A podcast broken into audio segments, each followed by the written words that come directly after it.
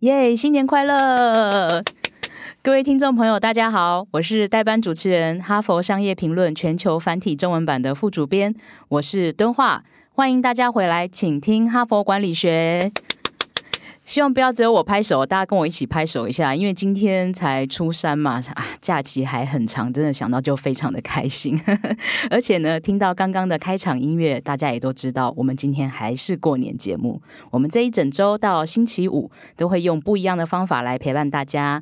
在昨天的节目中呢，我就跟大家分享了哈帕的年度之最，列出我们节目开播将近四百集以来最受欢迎的集数与受访者，也分享了很多热情的听众朋友给我们的留言。嗯，不过很可惜，因为时间的关系哦，昨天我们只分享了一部分的内容。今天呢，我们就继续进行 Part Two，来继续揭晓我们的哈帕大明星。嗯，我这边先预告哦，今天这一集的内容很温馨。很励志，很适合在开春的时节来跟大家分享。你准备好了吗？好，但是在节目正式开始之前呢，我还是要先提醒大家，在节目的最后会有我们团队准备的红包，请大家一定要听到最后哦。就他妈的过年特别节目，工商时间。哈佛商学院成功人士必经的五百堂个案修炼，现在台湾就能体验。决策者每天数十到数百资讯不足的决策，HBR 导入台湾企业情境沉浸式个案，提高您的决策胜率。半百个领导者齐聚，强化您的决策思维。来听听石硕董事长雅欣学长怎么说。它不像一般的所谓 EMBA，像这个东西它是没有同质性，来自于不同的年层、不同的阶级。整合在一起。今天来讲，如果这教授一直在讲课的时候，他效果是有限的。但是透过这样的方式，大家都在听，都在想，我觉得这个是一个最大有意义的东西。好，我们回来了。昨天我们分享了大家都很爱听的主题，以及在 Apple、Spotify、Google 还有 Sound On 几个主要的平台上面收听率最高、最受欢迎的几位受访者。还有呢，昨天我也念出了一部分听友的留言。那还有一些为什么放到今天才说呢？因为今天呢，我要结合我们 HBR，就是哈佛商业评论的文章数据，一起来跟大家做分享。那相信我们的听友应该都知道，我们节目呢从周一到周四都是由 Mary 来分享哈佛商业评论上的文章。大家在听完之后会不会点开来看呢？我们在节目的说明栏里面其实都有附带文章的连接。如果你觉得听 Mary 讲讲还不过瘾，或是说你刚好在开车、在下厨。在锻炼核心肌群的时候，当下那个 moment 就是没办法专心收听你很有兴趣的主题，那么你就可以去点击我们的说明栏去看文章，做更深入的阅读。而且呢，我们的官网还有一个收藏的功能，你可以把所有想看的文章全部都放进去，等到有空的时候，诶，一个春光明朗的午后，挑一个很棒的咖啡厅，慢慢来看也是 OK 的。而且这个收藏夹还可以做分类的功能。如果你有那种习惯，就是什么东西都一定要按照喜好摆好，不摆好就不舒服的话，这个功能就是为你建立的，所以不要担心。所以呢，我们也很欢迎大家在听完 Mary 的讲解之后，再回来阅读我们的文章。我们今天也会结合文章的数据，来跟大家继续聊聊哈帕的内容，还有各位听友们给我们的心得。我这里先来分享一个听友，他留了很长的内容，写的非常真挚，真的直击我的心灵。我一定要放在第一篇念给大家听。这位听友呢，他的昵称叫做 Alice。嗯，我们谢谢 Alice。他留言说呢，最让我有感触的一集是在去年的三月二十八号，谈到管理大师克里斯汀森的“你如何衡量你的人生”。我除了阅读过 HBR 的这篇文章，也拜读过大师的这本著作，以及他在 TED 演讲留下的最后身影。克里斯汀森说过一句话：“人生最大的成就在于帮助别人成为更好的人。”这句话改变了我看待事情的角度。面对高度竞争的工作环境，我们很容易汲汲营营于追求更高的成就、更高的职衔、更高的薪水。初入职场的理念被争权夺利取而代之。人际互动上也失去了柔软跟温度，逐渐迷失自我，忘却初衷。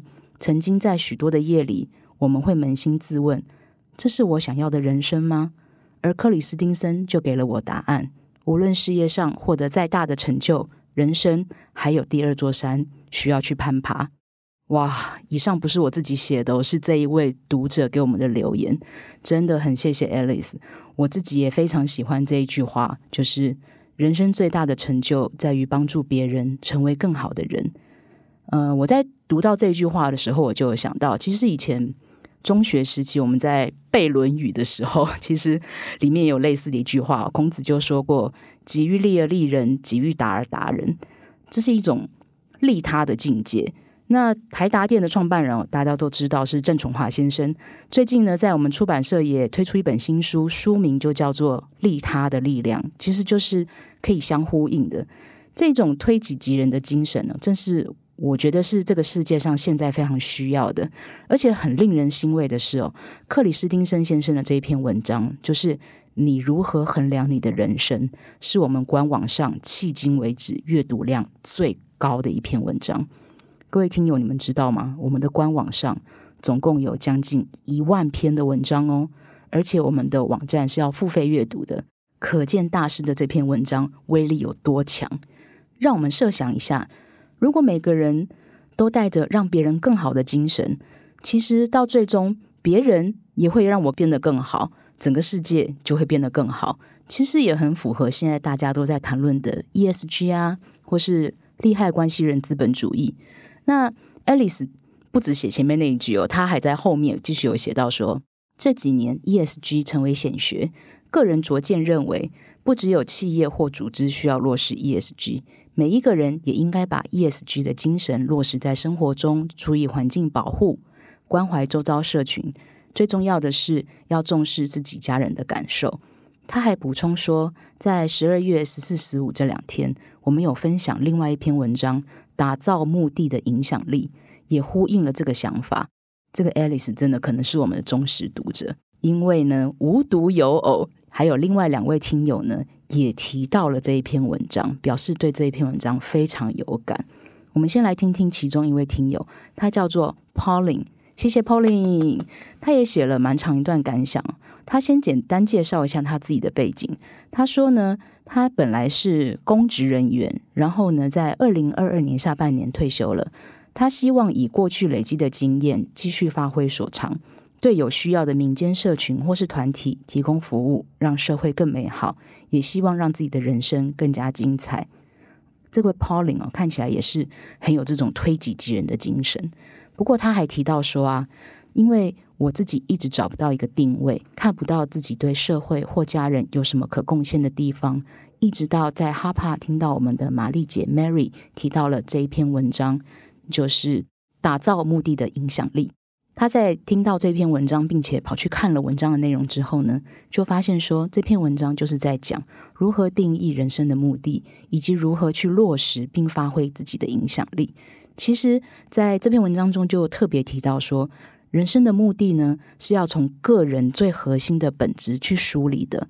在这篇文章中，很有趣的是，呃，这篇文章是有两个作者去写的，其中一个作者呢，就把他自己妻子的实际的案例，他的太太实际的案例拿出来做分享。他的太太呢，以前是一个军人，后来退伍就去当全职妈妈。等到小孩稍大了之后，他又想要返回职场。那在这个过程中，他的妻子如何去转换他的心境？怎么去找出自己的人生目的，并且最后这个人生的目的变成了他求职的目的？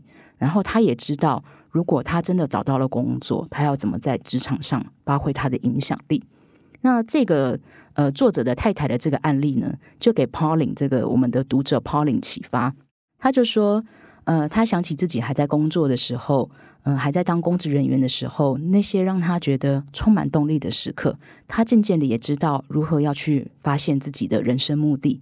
他就留言说道：“我似乎找到了自己的明灯，知道自己可以怎么找到努力的方向。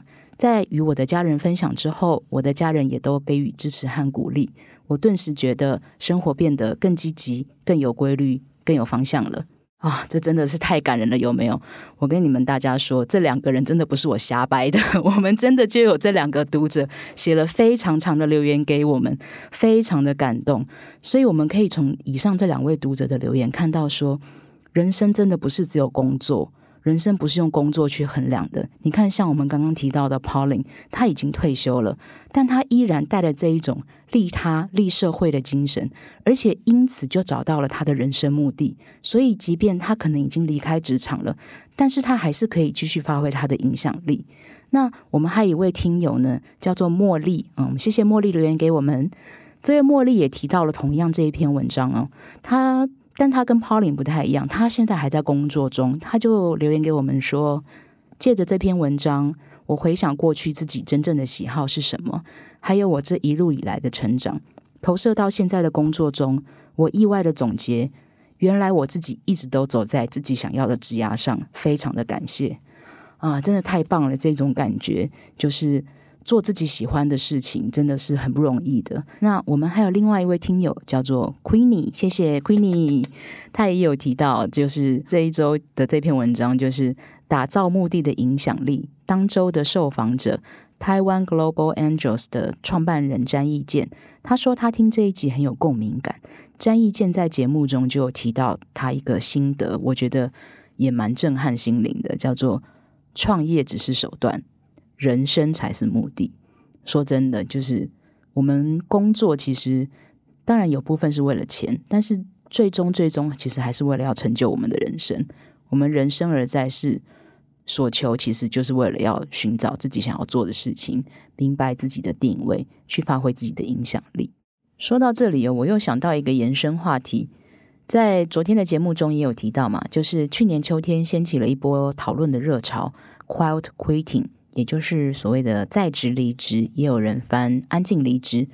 有些人认为哦，这是所谓的躺平文化，但我觉得不能这么一概而论啦。因为躺平呢是所谓的彻底放弃，但选择 quiet quitting 的人，不见得是彻底躺平，有可能是为了更重视工作以外的生活，更在乎工作与生活的平衡，或者说在工作之外有别的追求。我们的官网就有一篇文章，文章叫做。不想努力了，在职离职的问题出在上司。这篇文章呢，点阅率也是名列前茅，有很长一段时间盘踞在我们的热门排名，也就是我们前十名受欢迎的文章哦。嗯，我们今天介绍了很多文章，大家不要紧张哦，我们都会把文章连接放在说明栏，所以大家如果觉得哎呀漏听，直接看说明栏，点开文章就对了。那 Mary 呢，其实在哈帕也有提到这篇文章哦。当周也是有很多的听友收听文章，引用了他作者自己研究的数据，说呢，现在的员工对工作充满了倦怠的情绪，不想有额外的付出。这件事情呢，老板可能要先检讨一下自己哦，而不是一味检讨员工。因为现在的求职者，尤其是年轻的 Z 世代，会希望把自己的精力啊、创意啊、时间或者是热情，贡献给值得付出的组织或是领导人。那关于这个呃世代的议题哦，我们的哈佛商业评论其实也蛮重视这一块，因为我相信很多人都会觉得说哈佛商业评论文章很艰深啊，给大老板看的。其实不是这样子，哈佛商业评论近期呢，其实一直有在试图在经营年轻的读者，希望呢刚进社会的这一批，不管是 Y 世代的后半或是 Z 世代，也可以。来来看我们的文章，或是说，如果你现在就是这个年龄段的听众，也可以来听我们的，请听哈佛管理学。我们有各种各样的文章，像昨天我们节目就有分享到向上管理，相信不管你是哪一个世代的人，都非常的需要这方面的文章。那在我们的官网里面有一个区块叫做职场新手专区，里面的文章呢，就是专门写给 Y 世代还有 Z 世代的人，比方说怎么求职啊。在工作上不顺遂的话，我要不要离职？或者我怎么应对压力？我要怎么跟同事相处？我要怎么跟老板相处？我刚刚也有提到嘛，我们昨天就有分享到说，哈帕里综合数据表现最亮眼的一周就是向上管理。当中，Mary 就分享了一篇文章，叫做《我的上司是心理操控狂，怎么办》。这篇文章哦，在我们的职场新手专区是点阅率非常高的一篇文章。我在这里也提醒各位听友。如果你本身身在一个有毒的职场，你的老板会打击你的自尊心，会贬低你的价值。他希望你对他言听计从，不敢反抗，让你觉得你自己很没用。离开他之后，你哪里都去不了。请注意哦，你一定要想办法脱身，因为你在这个环境里面受到的伤害，会需要花好几倍的时间才可以慢慢的复原。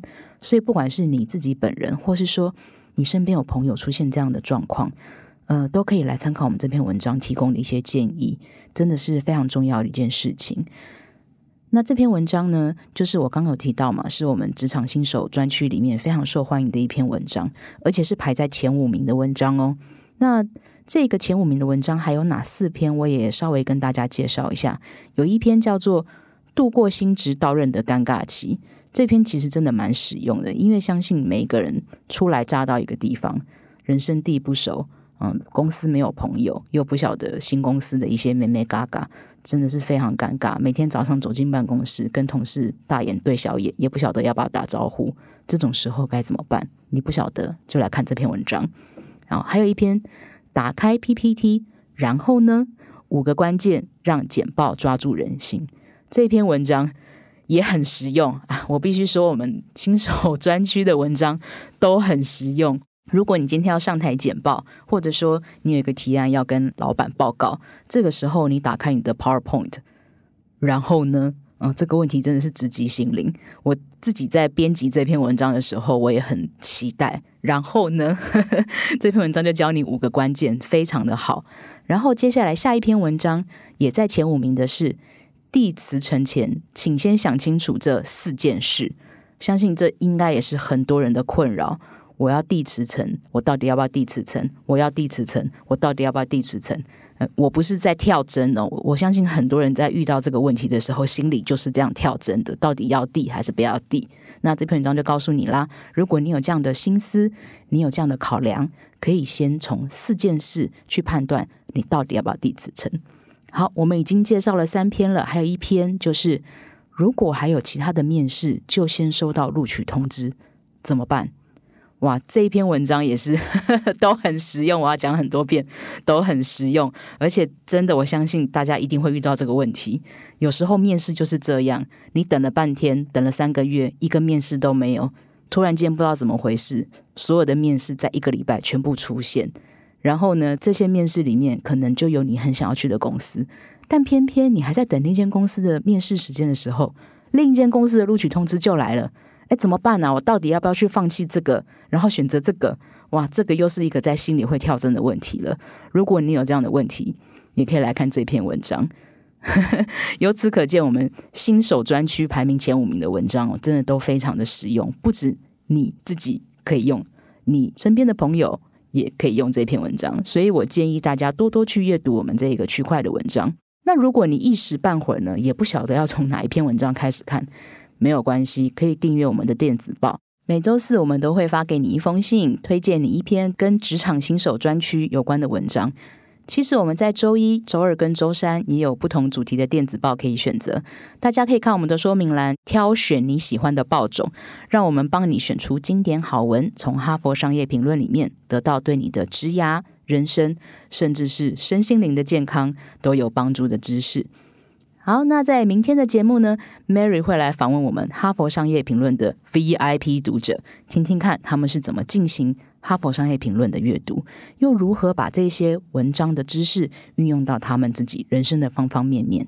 我这里呢，就先跟大家预告一下，其中有一位是出租大叔数位转型顾问老茶，一位是声音训练师周振宇。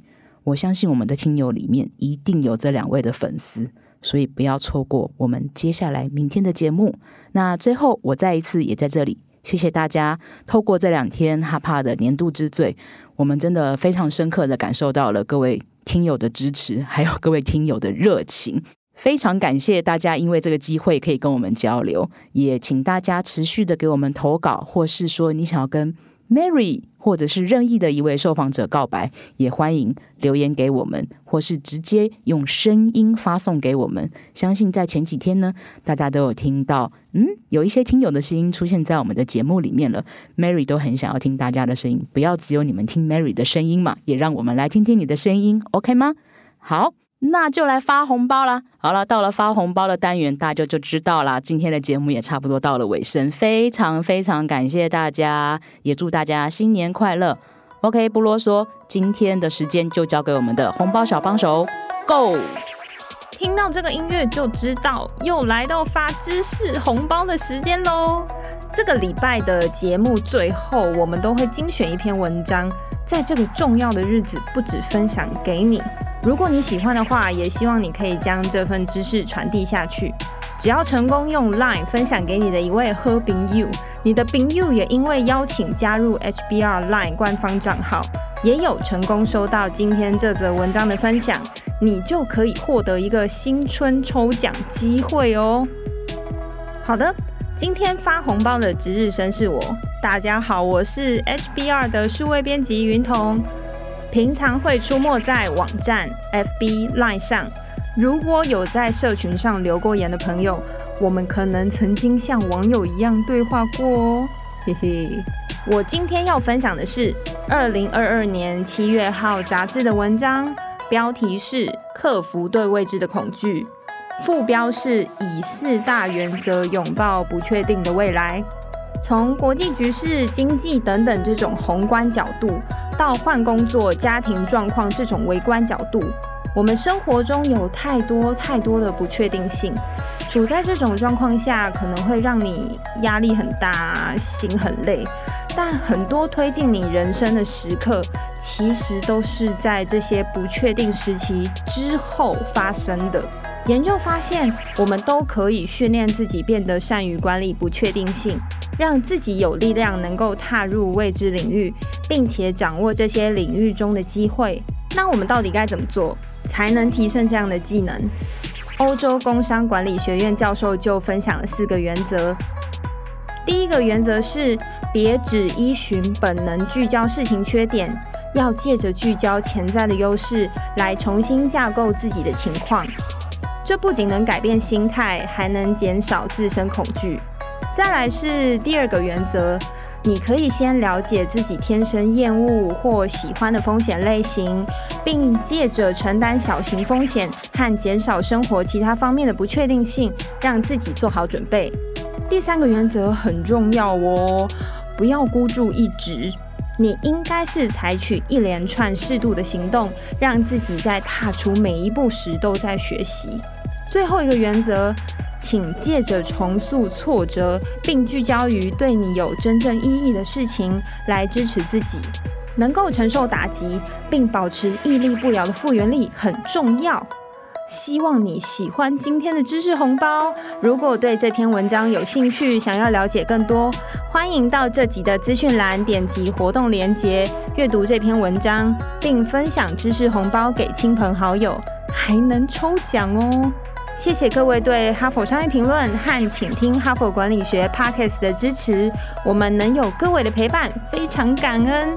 祝大家新年快乐！那我们明天再见喽。Bye.